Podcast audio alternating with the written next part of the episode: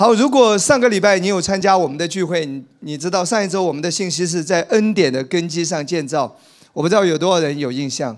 上一周我们提到说根基是很重要的，对不对？我们简单的两分钟，我们来回顾一下上一周讲到根基是什么？耶稣基督。当我们提到耶稣基督是一切的根基的时候，指的是什么？耶稣十字架的完工。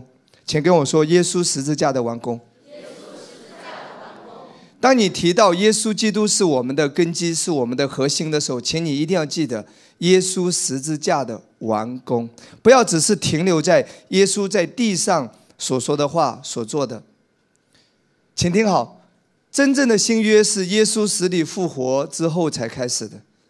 耶稣在地上所说的有一些话，做的有一些事，其实是针对律法之下的人，有一些啊，不能够全部搬过来。我举一个例子好不好？比如说，耶稣说：“你的眼睛看错要挖出来，手做错要砍掉。”记得这节经文吗？对不对？眼睛看错要挖出来哦，手做错要砍掉。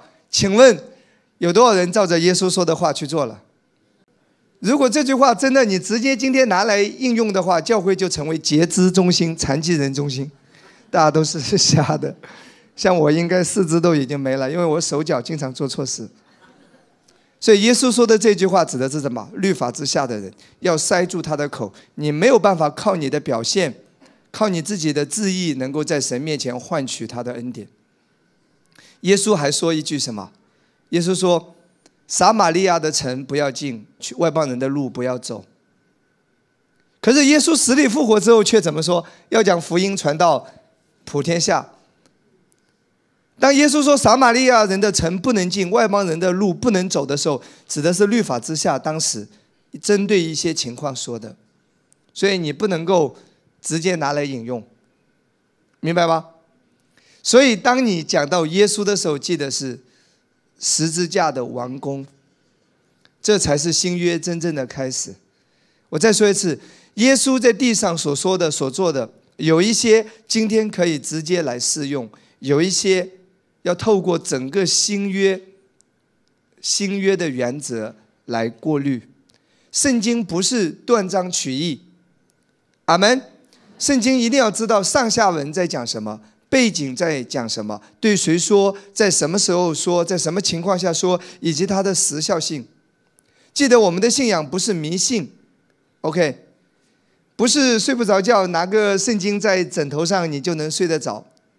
出门害怕拿个圣经避避邪，这 没有用的。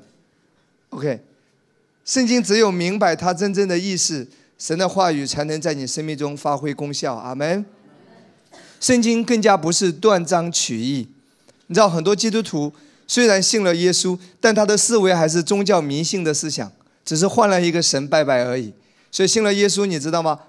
很多时候都是很迷信。平时呢不读圣经。今天到底要要要要不要做什么事？遇到重大决定或者遇到重大选择的时候，平时圣经不读，牧师的道也不听，所以对神的旨意一点都不明白。这个时候临时抱佛脚，就拿起圣经，哈利路亚。其实拜迷信的时候是念阿弥陀佛，对不对？这个时候就改了一个口号，喊哈利路亚，耶稣帮助我，然后我就咔咔咔咔咔咔咔咔咔咔闭上眼睛，我点到哪里圣灵你就哪里对我说话，夸夸夸夸夸夸翻来翻去，夸。圣经上说，犹大出去上吊死了，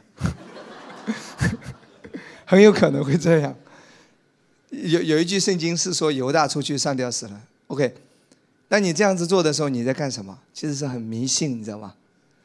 圣经不是这样子的，上帝引导你也不是这样子的。所以我再说一次，其实当我们今天传讲恩典的福音，当我们讲耶稣十字架完工的时候。其实跟律法之下，跟传统的一些过去你接触到的教会最大的一个冲突点就是解经角度不一样，原则不一样，明白吗？我们过去是旧约新约不分的，哪一节经文过来直接套在头上。记住，圣经都是神所漠视的，圣经都为我们而写，但不是圣经随便哪一句话直接拿来套。请注意上下文在说什么，就像我们平时在聊天。你不可以拿一句话直接一句话拿出来套，一定要注意上下文在讲什么。圣经既然分旧约和新约，那么神的法则是不一样的。旧约之下，律法之下，神是透过律法来要求，对不对？今天恩典之下，新约耶稣赐下恩典，耶稣赐下公义，你白白的领受。圣经既然分旧约和新约，圣经都是神赐给我们的，那法则是不一样的。所以你一定要正确的。啊，精准的来理解旧约和新约的区别，恩典和律法的区别。你一定要知道什么是罪得赦免，什么是因信称义，什么是在基督里，什么是恩典，什么是耶稣十字架的完工。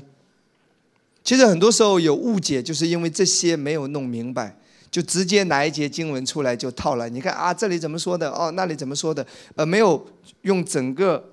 正确的角度来解读，所以我再说一次，很重要。圣经告诉我们，上一周我们我们提到说，根基是耶稣基督。当我们提到耶稣基督的时候，指的是耶稣十字架的完工。因着耶稣在十字架的完工，今天在基督里，你的身份、你的地位、你得到的福分。已经永远不会改变，你已经永远的领受了，阿妹，这一切是因为耶稣十字架的完工。今天你是新造的人，今天你是公义的，今天你是天父阿爸永远所最爱的，他永远与你同在，哈利路亚，他祝福你，阿妹。这是耶稣十字架的完工。因着他十字架的完工，当你身体上有症状的时候，你可以说：“耶稣受的鞭伤，我已经得了医治。”这是真理，你可以信靠这个真理，然后你身体上的症状问题就会开始离开。阿门，阿门。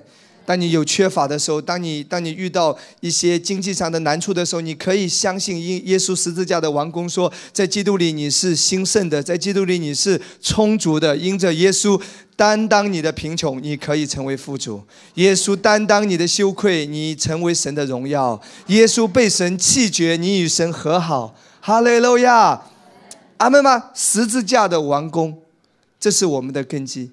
然后提到上面的建造，草木合接还是金银宝石，不同的材料，当火来一烧的时候，结果就是不一样。今天早晨呢，我要继续上一周的信息，我要让大家来看一段很重要的经文。先来看一段经文，大家知道旧约里面一个非常有名的人叫摩西，请跟我说摩西。我们来打开民数记第二十章第一节到十三节。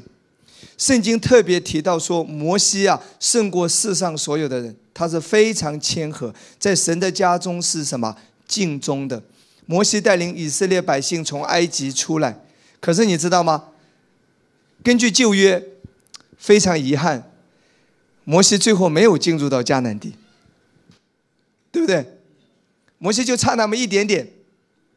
后来是加勒约书亚带领百姓进入到迦南地的。如果你了解旧约圣经的话。摩西差那么一点点，这么好的一个人呐，为神如此忠心和敬忠的一个人，为什么最后居然没有进入到迦南地？我们在旧约看到是这样的，那我们今天一起来探讨一下好不好？到底是什么事，上帝没有原谅他？到底是他做了什么，上帝如此生气，如此不喜悦，而导致他当时不能够直接进入到迦南地？今天我们来看一下这一段圣经。我再说一次，每当我们看旧约的时候，记得要从旧约里面看到耶稣。旧约不要只是停留在字句。圣经说字句是叫人死的。你在看旧约的时候，一定要记得耶稣隐藏在旧约里面。旧约是影子，新约是实体。旧约很多的东西都是预表耶稣。你透过旧约，你可以看到关于耶稣的图画。一定要戴上新约的眼镜来看旧约，好不好？下面我们来看这一段经文，我们简单的来看一下，从第一节开始。正月间，以色列全会众到了寻的旷野，就住在加底斯。米利暗死在那里，就葬在那里。第二节，会众没有水喝，就聚集攻击摩西、亚伦。这个是以色列百姓的常态，这四十年来一直是这样，对不对？在旷野。百姓向摩西争闹说：“我们的弟兄曾死在耶和华面前，我们恨不得与他们同死。你们为何把耶和华的会众领到这旷野，使我们和牲畜都死在这里呢？”你们为何逼着我们出埃及，领我们到这坏地方？这地方不好撒种，也没有无花果树、葡萄树、石榴树，也没有水喝。摩西亚伦离开会众，到会幕门口，就伏伏在地。耶和华的荣光向他们显现。第七节，耶和华小谕摩西说：“你拿着杖去，和你的哥哥亚伦招聚会众，在他们眼前吩咐磐石发出水来。”跟我说：“吩咐磐石发出水来。”当时的问题是什么？以色列百姓没有水喝，对不对？所以上帝要告诉摩西亚伦去做一件事，什么事？吩咐磐石发出水。记得哦，是叫他吩咐磐石发出水来。然后呢，我们来看，在他们眼前吩咐磐石发出水来，水就从磐石流出，给会众和他们的牲畜喝。这是神告诉他们的方法，吩咐磐石。第九节，于是摩西照耶和华所吩咐的，从耶和华面前取了杖去。摩西亚伦就招聚会众到磐石前。摩西说：“你们这些背叛的人，请听我说，我为你们使水从磐石中流出来吗？”十一节，摩西举手用杖击打磐石两下，就有许多水流出，会众和他们牲畜都喝了。摩西用杖击打磐石两下，水也照样流出。记得。注意，简单的回顾一下，思想一下，神的方法是要他吩咐磐石，可是摩西却用杖击打磐石，结果呢也得到了水流出了，百姓牲畜也喝了。但是你知道十二节，就因为这个原因，上帝怎么说？耶和华对摩西亚伦说：“因为你们不信我，不在以色列人眼前尊我为圣，所以你们必不得领着会众进我所赐给他们的地区。”就因为神要他吩咐磐石出水，他用杖击打磐石，结果神说：“你现在就不能进去了。”过去很多年，这段经文我也有疑问和困惑。上帝啊，你不是很恩典的吗？你不是有怜悯吗？以色列百姓埋怨了那么多次，哎，在在四十年在旷野这样一而再再而三的背逆你，你都原谅他和饶恕他，可是为什么这一次不能够原谅摩西啊？摩西而且达到的效果是一样的，水还是喝了嘛，对不对？就像我对东光老师说，给我倒杯水，用我的茶杯，他拿了一个一次性的杯，结果不都是一样嘛？我水也喝了嘛，可是就因为拿错了茶杯，然后就说。从此我们不能再同工了，这事情好严重。哎，我是举个例子，过去很多年这段经文我就有一个困惑：上帝是不是小题大做了？有必要这么斤斤计较吗？神啊，从这里来看，好像上帝的胸怀还不如我们，对不对？我们都觉得摩西能原谅嘛？当时的情况下，他也心里一着急嘛，可能就拿杖砰砰砰直接敲了。神要他是吩咐，可是他直接敲了，水也流出了。可是亲爱的弟兄姊妹，请听好，圣经既然有这样的记载，神一定是告诉我们很重要的信息。这是今天早晨要讲的，要不要听啊？要不我们提前上会吧？啊，OK OK，又来了，OK。那这段经文很重要，今天我们要学到，好不好？我我们说旧约是影子嘛，耶稣是隐藏在旧约里面的，记住哦。你知道，当提到磐石的时候，其实是代表什么？我用一节新约经文来解释，好不好？今天对我们来说，磐石意味着什么？我们来打开一节新约经文，来看《哥林多前书》十章第四节，一会儿再回来。磐石是代表什么？OK，也都喝了一样的灵水，所喝的是出于随着他们的灵磐石，那磐石就是基督。这不是我说的哦，圣经来解释圣经，这是最权威的。所以当旧约提到磐石的时候，它是预表什么？预表耶稣基督。所以磐石要出水，水是代表什么？供应。百姓是需要水，今天你我都需要神的供应。无论是健康，无论是家庭，无论是人际关系，无论是你的孩子身上，无论是你的事业、你的工作、你的婚姻，每一个方面，无论是教会任何的需要、事工当中的需要，无论是在职场、在家庭、在教会，在任何一个领域。我们需要平安，我们需要祝福，我们需要恩典，我们需要恩宠，需要上帝为我们开路，需要上帝为我们解决眼前的困难和问题。所以，我们都有很多的需要。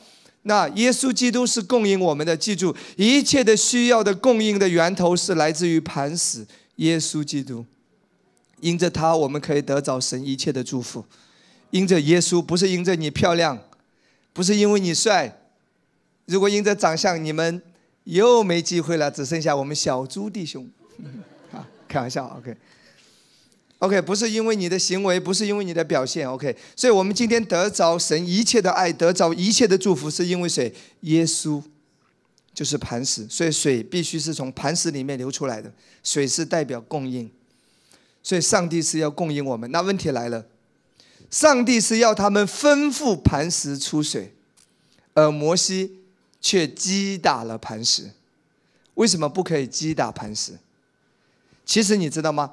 如果你了解圣经整个历史背景，总共发生两次磐石出水。刚才你看到的是第二次，上帝要他吩咐不能击打。其实第一次磐石出水的时候，圣经记载，神要他们击打。为什么第一次是击打，第二次要吩咐？第二次为什么不可以击打？以及为什么击打之后仍然会有水？今天我们学什么教训？这是今天早晨我真正要表达的信息，好不好？我们现在来看，从以色列百姓出埃及的过程当中，有两次磐石出水。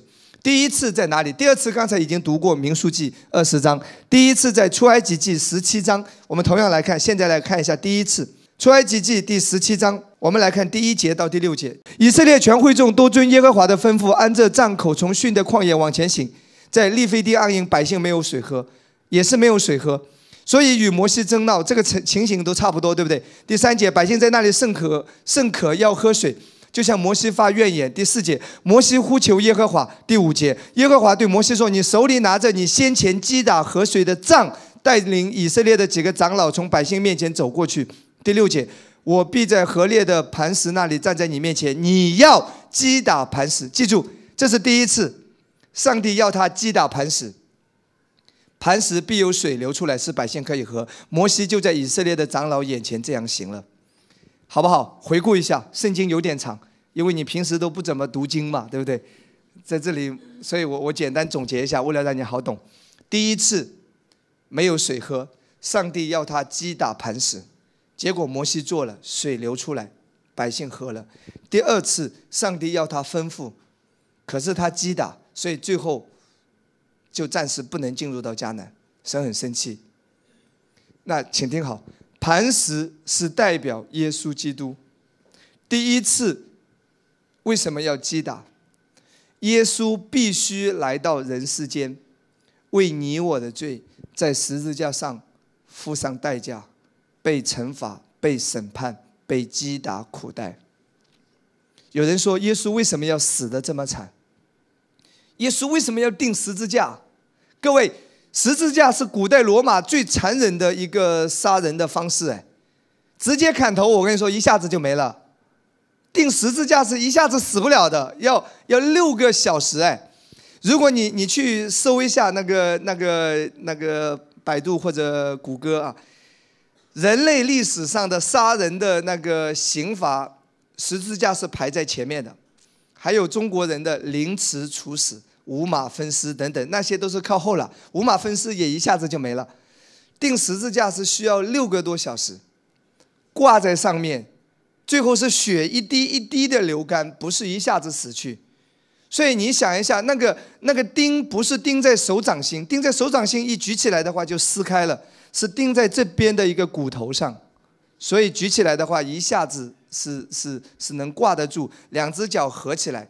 大钉钉进去，所以耶稣是蜷曲着身体，很痛，很站想站起来又站不起来，想弯曲又弯曲不了，是挂在上面，六个多小时，最后耶稣痛苦的死去。所以有人说，为什么耶稣要钉十字架这么残忍？为什么为什么要死的那么凄惨？甚至在上十字架之前，耶稣被鞭打，那个是蝎子鞭，那个是有钩的。是有铁的金属片组成的。耶稣被打到一个地步，耶稣身上的肉都已经没有了，耶稣的骨头都可以看得见。这是诗篇里面有预言到的。为什么耶稣要这样子被击打？各位，因为你我的罪。跟我说罪。上帝是公义的，上帝是公平的。对不对？上帝是圣洁的，罪必须要被审判，否则上帝就不能够祝福你。如果上帝没有审判罪，直接祝福你的话，那么麻烦了，那宇宙就崩溃掉了。神必须是公平和公义的，必须是圣洁的，罪必须要审判。只是神没有把那个罪的审判临到你我，审判由谁来承担？耶稣来承担。所以耶稣在十字架上被击打，这是神的救赎的方法，这是必须的。他必须为你的罪死去，所以耶稣必须要被击打。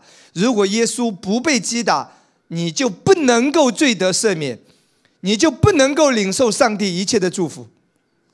阿门吗？甚至耶稣被击打到最后，耶稣要死去，因为罪的公价就是死。耶稣死去，你才能够得着永生。耶稣必须要受尽一切的痛苦，你才能够承受神一切的祝福。耶稣必须要被定罪，你才能够被神称义呀。耶稣必须要在十字架上被神隔绝，你才能够与神和好，因为他是替代你的，他是代替你的。因着亚当的缘故，人的罪。已经临到了世世代代，所以耶稣是代替我们的罪被击打，所以第一次磐石必须要被击打，明白吗？所以两千年前耶稣已经来了，已经在十字架上为你的罪、为你的咒诅、为你的疾病、为你的痛苦、为你的贫穷、为你的羞辱，耶稣已经付上了代价，已经被击打了。哈利路亚！所以今天你领受的是神一切的祝福，只有祝福，没有咒诅。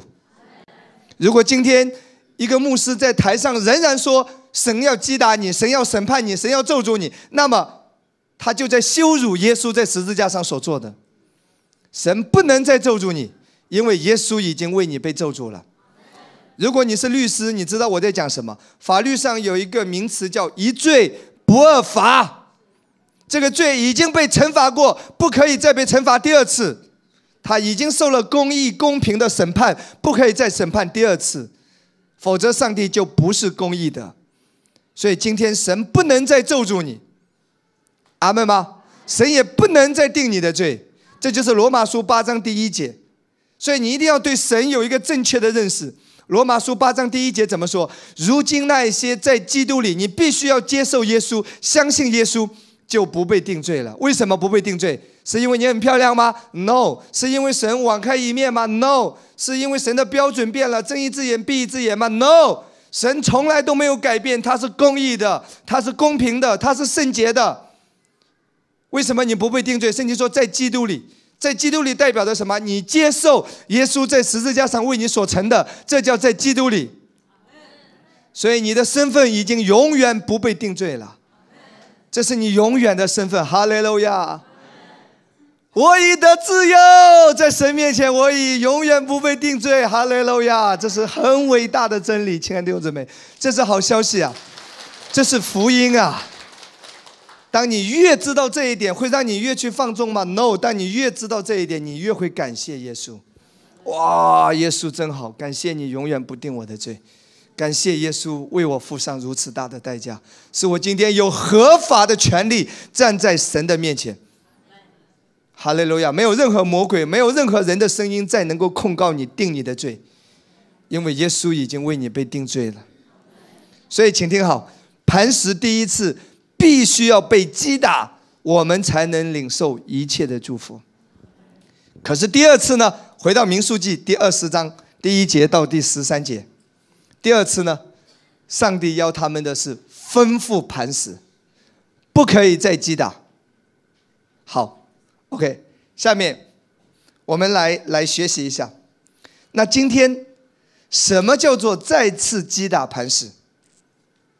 摩西击打磐石，第二次再击打磐石的时候，你等于说把耶稣第二次再钉十字架，这个问题很严重哎。所以这就是为什么当时不能够进去啊。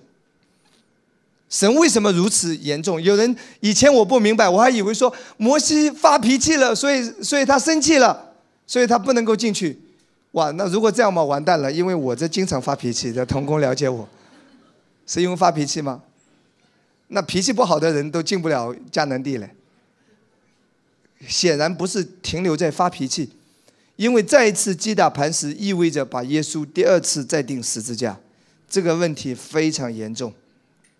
请听好，今天什么样呃，就是我们什么怎么样的表现算是在二次击打磐石？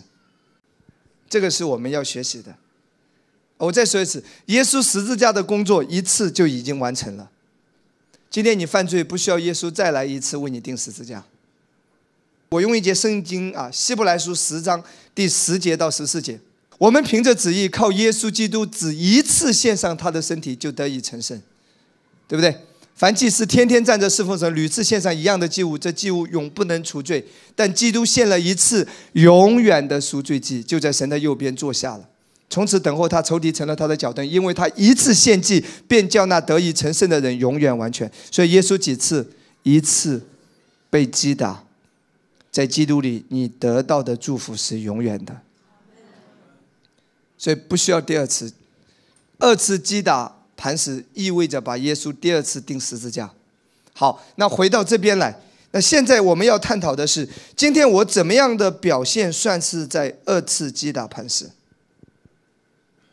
很简单，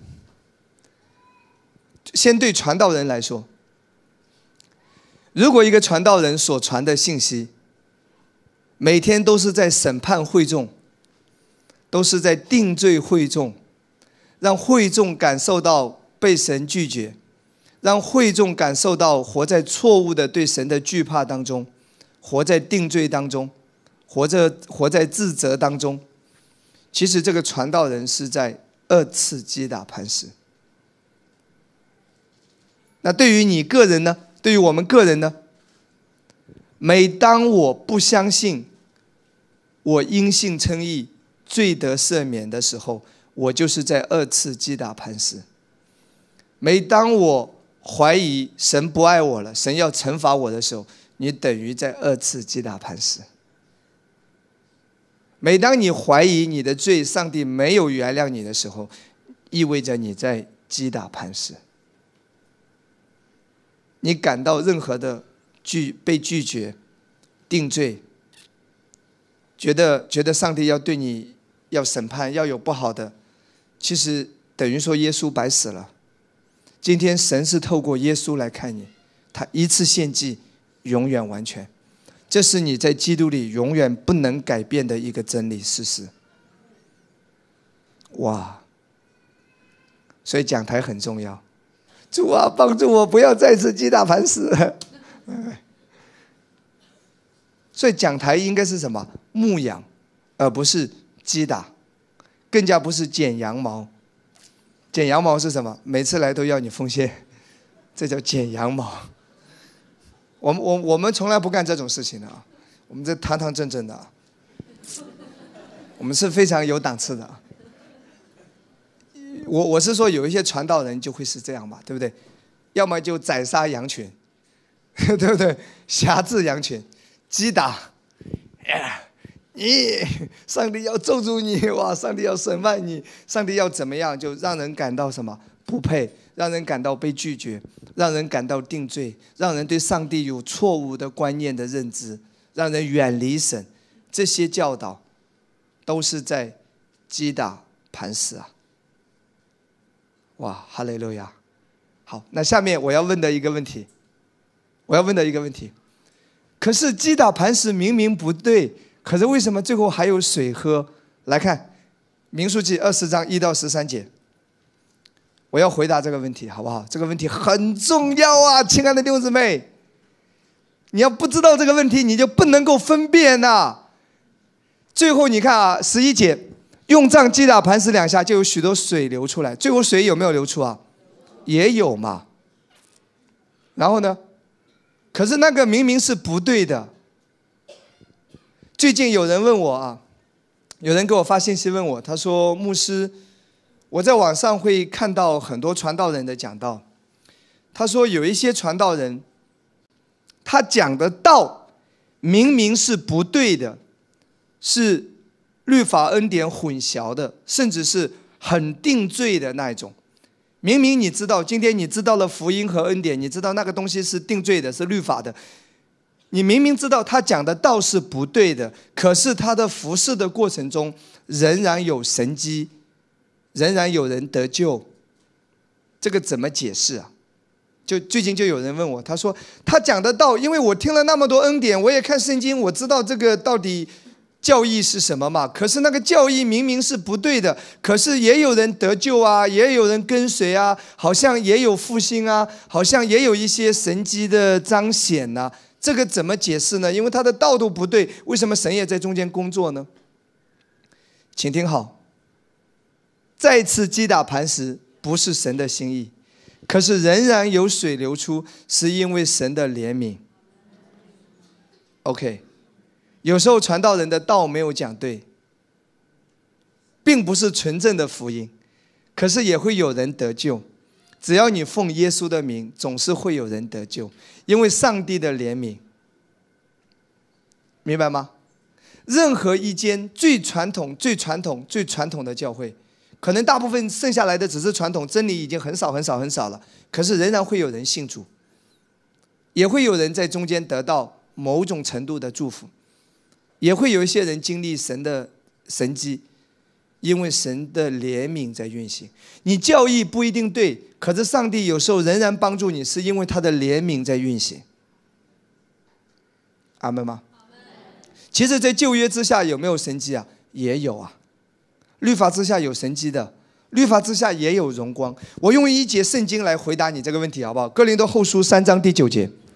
哥林多后书三章第九节，谁说律法之下就没有荣光啊？律法之下也是有荣光的。摩西从山上下来的时候，脸上也是发光的。虽然代表着律法也是有荣光，可是耶稣登上变相的时候，荣光更大。阿门。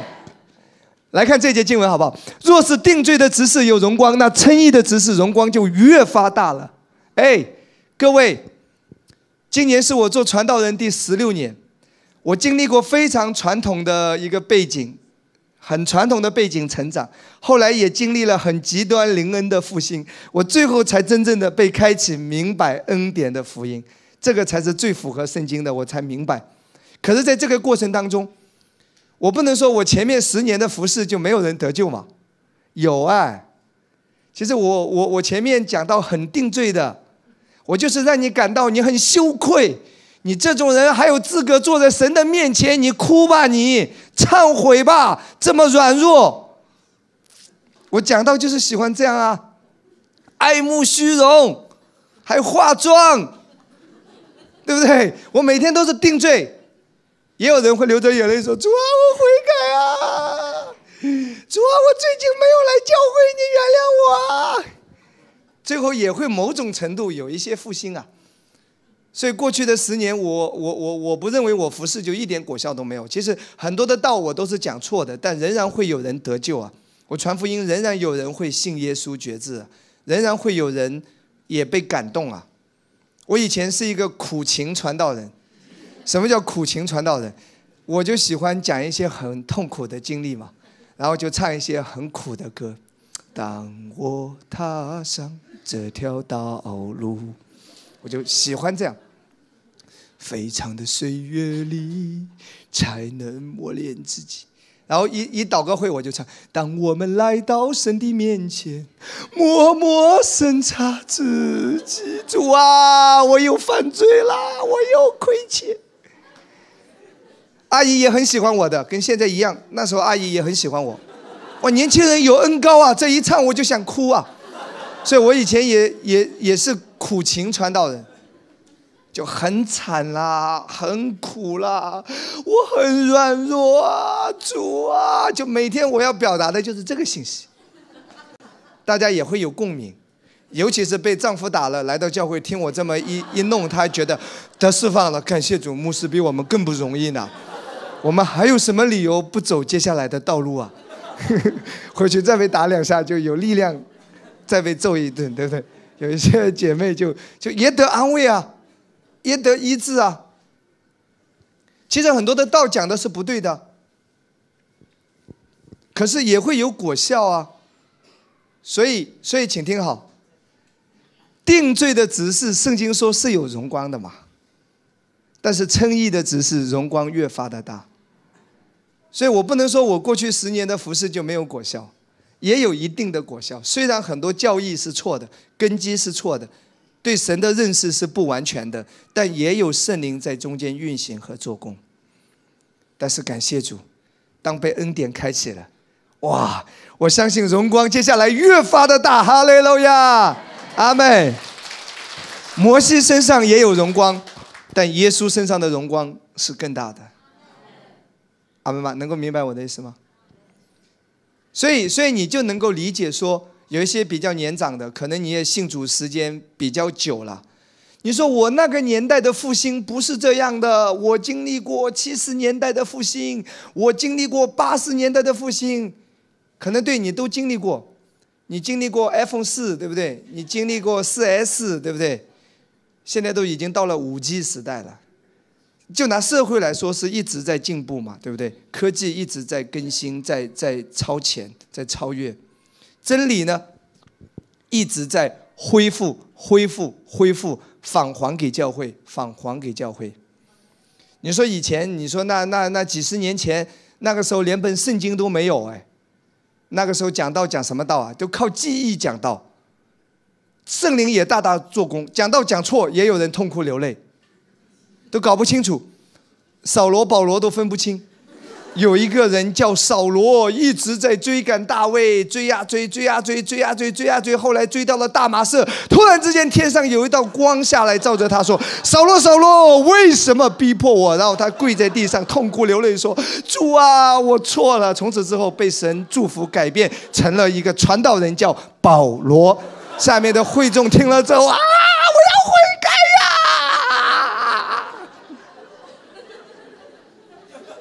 圣灵大大的运行。今天，今天你来看，你觉得不可思议啊？这旧约、新约，哪个扫罗、保罗都分不清楚哎。可是圣灵就做工。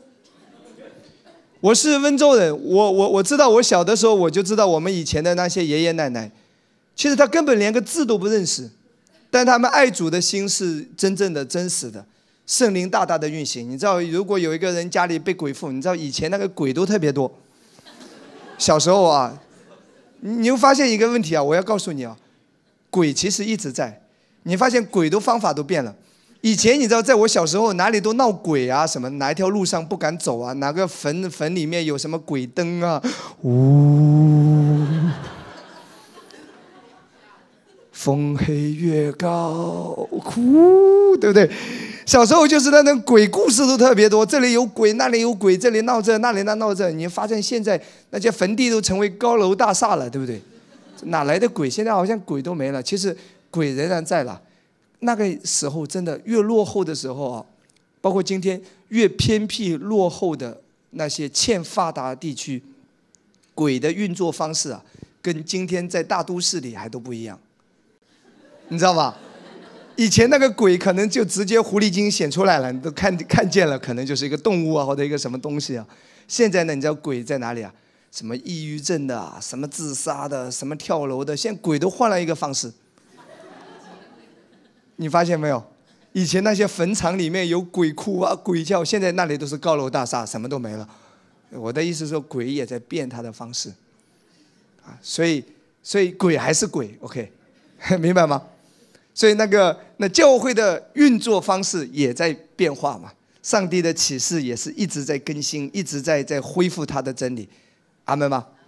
所以哎，我要告诉你说，我我记得我小时候，你知道，在我们温州老家，一些爷爷奶奶真的连个字都不认识，爱主真的是有真实的爱主的心，你知道那些人被鬼附，他们去赶鬼都怎么赶的？跑到那个人家里，那个人被鬼附的。他拿着扫把，拿着那个那个什么东西就跑过去，小鬼子，然后奉耶稣的名，飞机大炮轰死你，手榴弹炸死你，刺刀捅死你，拿起扫把就啪啪啪一顿打，结果那个被鬼附的人就突然之间一阵抽风，那个鬼就出去了，就得医治。可是发现你发现他说的话都是什么？飞机大炮轰死你，手榴弹炸死你。刺刀捅死你，小鬼子奉耶稣的名出去，结果那个鬼真的出去。哎，各位，魔鬼撒旦是用飞机大炮轰的吗？可是那个鬼真的出去哦。重点是因为他奉耶稣的名，所以他不像我们今天可以读那么多圣经来了解真理，但他们的心是好的，所以很多时候教义是错的，圣灵仍然运行，圣灵仍然做工，明白吗？我再说一次，定罪之下也是有荣光的。今天在世界上你会看到两种复兴。今天，如果你有时间上 YouTube 或者怎么样的。一种复兴还是定罪的复兴，也是很多人得救有神迹，但是你基本上发现牧师传的信息是定罪的。另外一种现在就是恩典的复兴已经开始了。哇！其实你知道吗？我非常敬佩过去一代的传道人，但那个年代，他们被开启的程度就只到这里啊。所以他们也为神做了神要他们做的事。你知道中国历史上最伟大的传道人是谁？一般死了之后才出名的，一般都是这样。画家那些什么，一般都是啊，活着的时候不出名，死了之后一幅作品卖卖很多钱。OK，你知道吗？中国历史上最有名的几个传道人，有多少人知道？其中一个叫 John Song。中国传道人可以到国外用英文讲道，哎，很多人信主啊。你知道吗？东南亚很多地方都去送上节，非常有恩高，神的好仆人。但是我要跟你讲，他的道不一定符合今天基督教的教义啊。真的，我们非常敬重神的仆人，OK，别误会。但是你一定要正确的来认识他。神在杀他身上的恩高是真实的。据说他在东南亚一生带领十万人信主，在那个年代没有网络、电视媒体直播，很厉害。到今天，东南亚都还有他的教会、他的分会，复兴仍然在。一个叫 Johnson，另外一个叫 Watchman，呃，尼托森。对，尼托森。今天很多他的教会，东南亚仍然有。你到马来西亚、到新加坡，很多他的教会。复兴仍然在进行，你知道吗？人都死了一百年了，复兴仍然在进行。宋三杰牧师传的道，今天你去因信称义的角度来看，他其实是定罪的指示。他喜欢拿一个棺材，金色的，屏幕师也有提到，拿个将拿个拿个金色的棺材放在讲台上，然后里面写了很多纸条，就是各种罪，然后他就。他就奉耶稣的名，上帝要审判你，就就从棺材里面拿出一张纸条，奸淫，下面的人啊，有人就跑到前面哭啊，对不起啊，我我犯罪了。他的老婆在边上看见他家弟兄上去哭啊闹啊，这个悔改啊，他姐妹说，这死鬼，我都怀疑他十几年了，这回都招出来了。然后他也会拿出一张纸条。偷盗，然后下面那些因为布道会嘛，什么人都有，小偷什么人都有，小偷在下面受不了了，跑到台上去，然后在那里悔改，那警察也在现场，这家伙打个半死就是不招啊，这回全招了。然后爱慕虚荣，如果宋三杰现在在场的话，我们中间很多姐妹都要哭啊。啊！我又化妆了，我又戴耳环了，我又戴戒指啊、项链，看看看看。啊，这样开玩笑，其实这也不是爱慕虚荣啊。可是那个年代理解爱慕虚荣就是这样。其实今天你化个妆是对人礼貌，你知道吗？那有人说我化妆好还是不化妆好呢？牧师，你家的那破房子那个旧的墙刷一下好还是不刷好？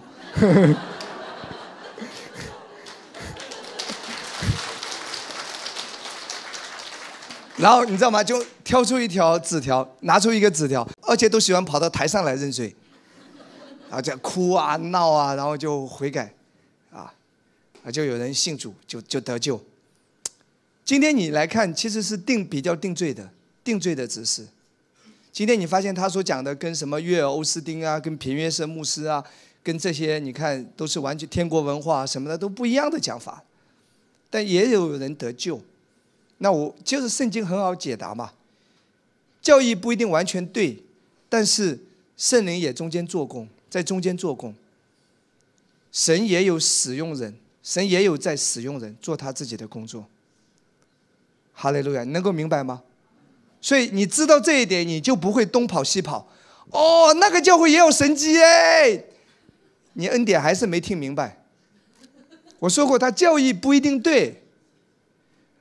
神机骑士的彰显完全是恩赐来的，恩赐来的是个恩典来的，不是因为他有多圣洁，也不是因为他有多好，是神白白赐下的恩典来的。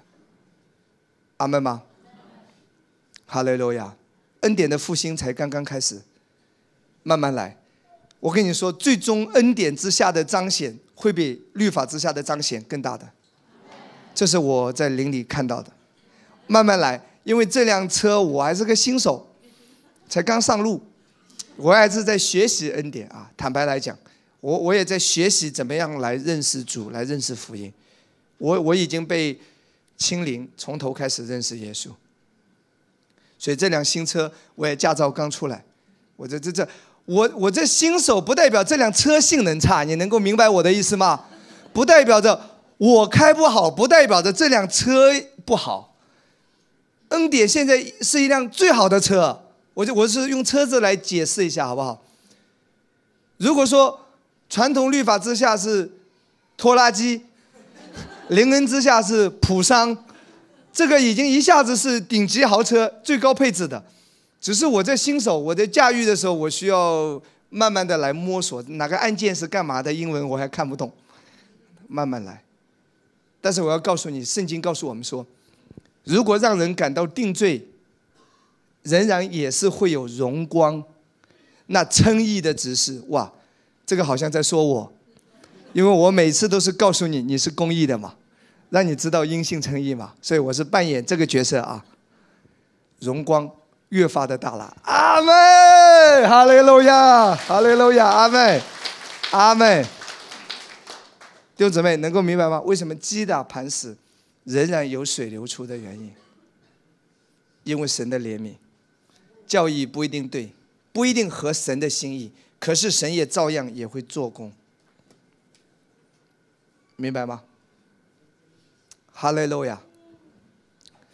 那我们今天在生活当中怎么样学习丰富磐石出水？我我们怎么样把这段经文运用起来生活化？今天当你面对一个问题的时候，你的反应应该是什么？耶稣已经为我成就了一切。你一定要站在基督已成之功的根基上，你的思维要调过来，调你的思维。耶稣已经完成了一切。你需要的耶稣已经完成了。当你生病的时候，你要说：“耶稣受的鞭伤，我已经得了医治，医治已经属于我，症状奉主的名离开我。”当你经济财务上有困难，你要说：“神是富足的，神神是使我兴盛的。”哈利路亚！我的神必照他荣耀的丰盛，使我在基督里一切所需用的是充足的。弟兄，可能你刚刚抽了一支烟，你又感到定罪和不配，又感到不义。你要宣告，在基督里我是神的义。不要专注在你的定罪上，不要专注在那个那个坏习惯上，你要专注在神的义上。在基督里你是神的义，今天你是公义的。当你把思维调整过来，不是靠着我来改，不是靠着我来戒，把你的思维调整过来，乃是耶稣。因着耶稣所完成的，我今天是公义的。任何的坏习惯，任何的引证，在我身上已经全然脱落。把思维调整过来，聚焦基督的完工。我的引证，我的这些坏习惯，已经在我身上不存在，已经脱落。我是公义的，思维调整过来。下一次当你再抽烟的时候，发现啊，味道变了，我拿我买了一包假烟嘛，那个瘾症就会在你身上脱落。所以有什么坏的习惯、坏的脾气，或者或者一些什么各种捆绑，你没有办法胜过的时候，调你的思维，聚焦基督的王宫。今天你是公义的，你你身上不再有任何的捆绑。哈利路亚，你是自由的。阿门，阿门。这叫什么？这叫丰富磐石啊。阿门吗？今天在生活中，你不管遇到了什么样的一些让你觉得。惊讶的事发生，或者让你觉得想不通的事发生，或者你觉得让你不明白的事情发生，但是你要确定一件事，就是神啊，你爱我，你最了解我，你最爱我，你知道我所经历的一切。主啊，你永远爱我。把你的思维调过来，一定要在这个根基上。我再说一次，生活中发生一些事，你没有办法理解的，你没有办法解释的，或者说你暂时想不明白的，不管是什么，把你的思维调过来。有一点可以肯定，神最爱我，神最了解我，神最关心我，神永远要把最好的给我。这就是在吩咐磐石。哈利路亚，阿门吗？当你宣告，当你承认。当你开始这样做的时候，你就是行在真理当中，圣灵就会奇妙的在你生命的每一个层面做工，因为圣灵来是为真理做见证的。我再说一次，当你相信一个错误的谎言，圣灵什么都不能做。所以，无论是抽烟也好，无论是各种坏习惯、各种脾气也好，你越定罪，其实你越改不了它。我再说一次。牧师没有妥协罪恶，牧师只是告诉你圣经的方法和教导。你越定罪，你也改不了它。你定了几十年，我也没见你的脾气改改掉，我也没见你好，对不对？我常常有人说，你们教会是不是不讲认罪，不讲悔改？我说你每天认罪，每天认罪，我看你的态度对你老公还是这样。你每天认罪，我看你也没有变多好，明白吗？不是说叫你去放纵，我们反对放纵，而是我告诉你正确的方法。你越在定罪当中，越在反复重复的认罪当中，其实起不了任何果效。定罪不能够使人胜过罪，只有当人的思维转向基督的完工的时候，福音的大能才能在人的生命中释放出来。哈利路亚，阿妹。当你相信谎言，魔鬼就捆绑你；当你相信真理，圣灵就在你身上大大的做工。因为圣灵是为真理做见证。我再说一次，哈利路亚，阿门吗？我很快做一个总结。我今天给你一点点爆料，好不好？摩西看起来没有进去，对不对？因为击打磐石了嘛。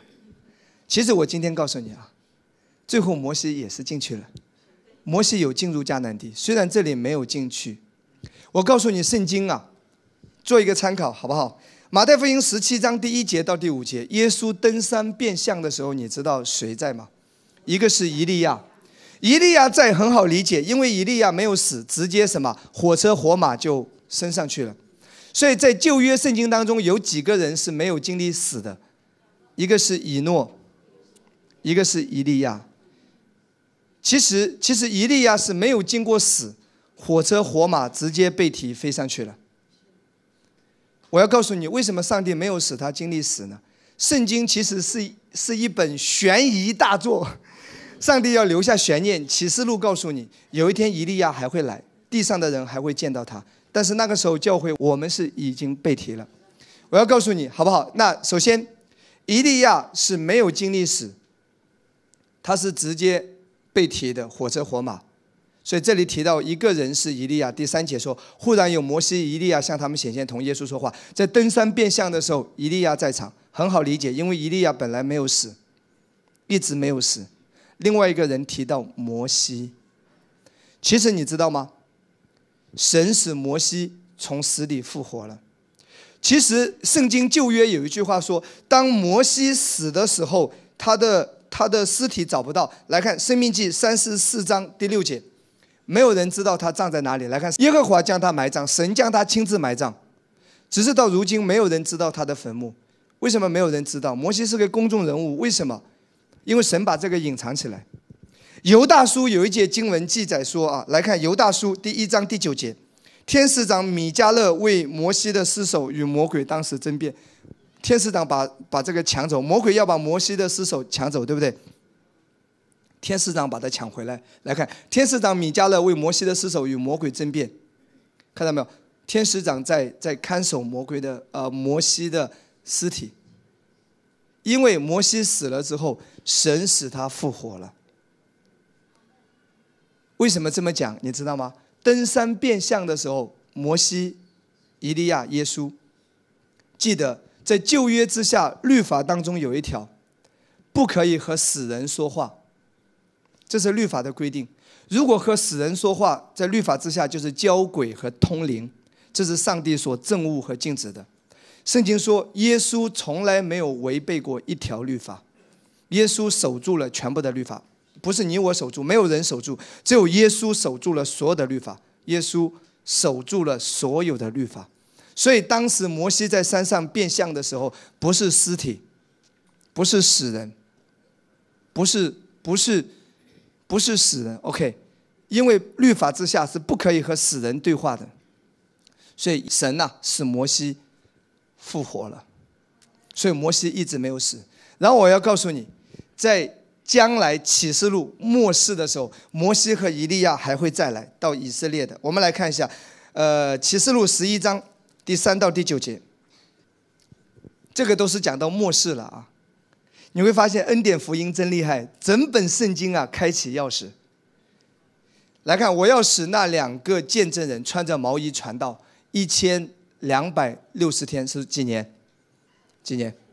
他们就是那两棵橄榄树，两个灯台立在世界之主面前。若有人想要害他们，就有火从他们口中出来，烧灭仇敌。记住，来看是第六节，这两个人，接下来就是说，未来这两个人出现的时候，这两个人出来传道，他们的他们所做的有什么特征呢？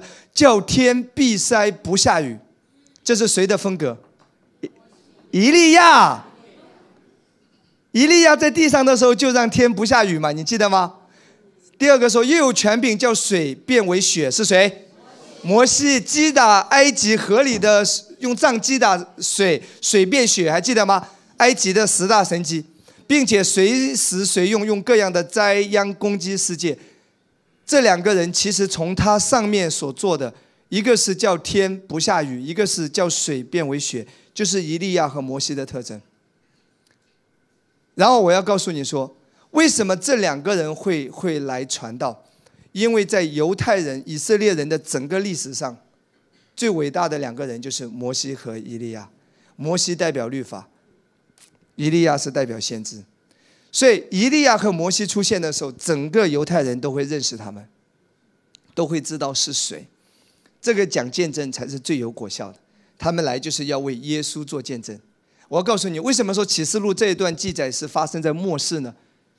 发生在我们接下来的这个时代呢？因为下面说后来，后来啊，这两个人也是要被杀害的，神使他又一次复活。来看第八节，杀害之后，从各民、各族、各方、各国中有人观看他们的尸首三天半。这节经文在二十年前的传道人解释不了，呃，二十年前能解释吗？全球直播是什么时候开始的？电视一百年的历史，对不对？电视是一百年，全球直播这个是多少年的历史啊？以前有听过直播吗？大约呢，也就二三十年的历史才有直播这个概念。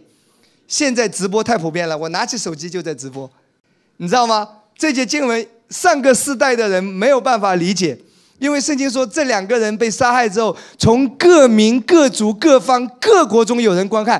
哇，那几百年前、几千年前的人怎么来理解这节经文？同时，全世界的人在看，这就是直播嘛。现场直播嘛，哇！所以这节经文的时效性不是已经发生了，所以这节经文根据上下文，它的时效是末世。今天我们这个时代已经到了末世的末世，但是好消息，教会会先经历被提，我们都已经得救了，我们不会经历七年的大灾难，我们会被提。哈利路亚！要期待被提，而不是期待死亡。中间的阿姨叔叔们。要有一个概念，不要等死，要等着被提。哈雷路亚！我们中间没有老年人，只有出生稍微早那么一点点的人。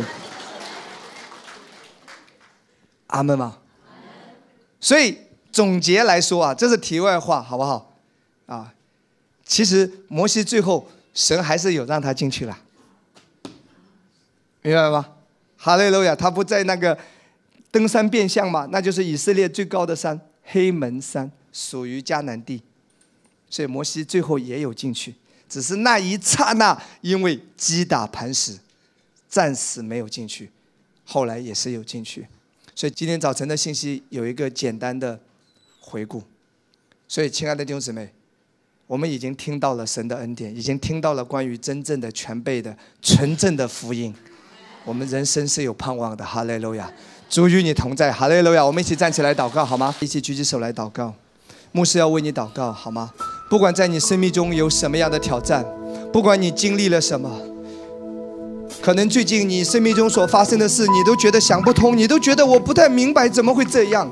但是有一点可以肯定，神最爱你，神最了解你，神最关心你，神最知道你生命中所遇到的一切，神最了解你过去所有的经历。从最苦的日子走到今天，是他在带领你，是他在看顾你。感谢耶稣，一起举手来敬拜他。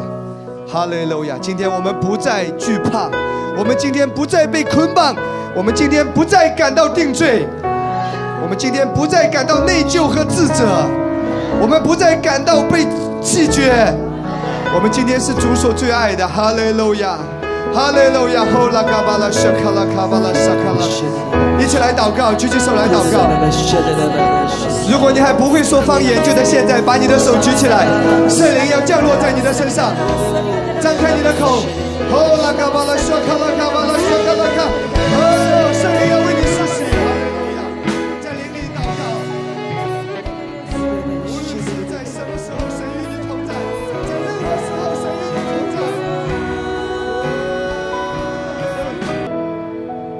主啊，你的恩典临到在座的每一位。主啊，你的荣耀在每一个家庭当中越发的彰显，在每一个领受恩典的人身上，主啊，你的荣光越来越大。圣灵啊，你要开启我们，因为你说那个称义的执事荣光越发的大了。奉耶稣的名祝福每一位相信恩典和领受恩典的人。你的生命中，主说接下来必会看到更多的恩典运行和彰显吧，哈利路亚！今天早晨我要来祷告，主啊，突破，突破，突破！哈利路亚！主要对你说，突破，突破，再突破！哈利路亚！最大的掌声荣耀归给耶稣。奉主圣名祷告，阿门。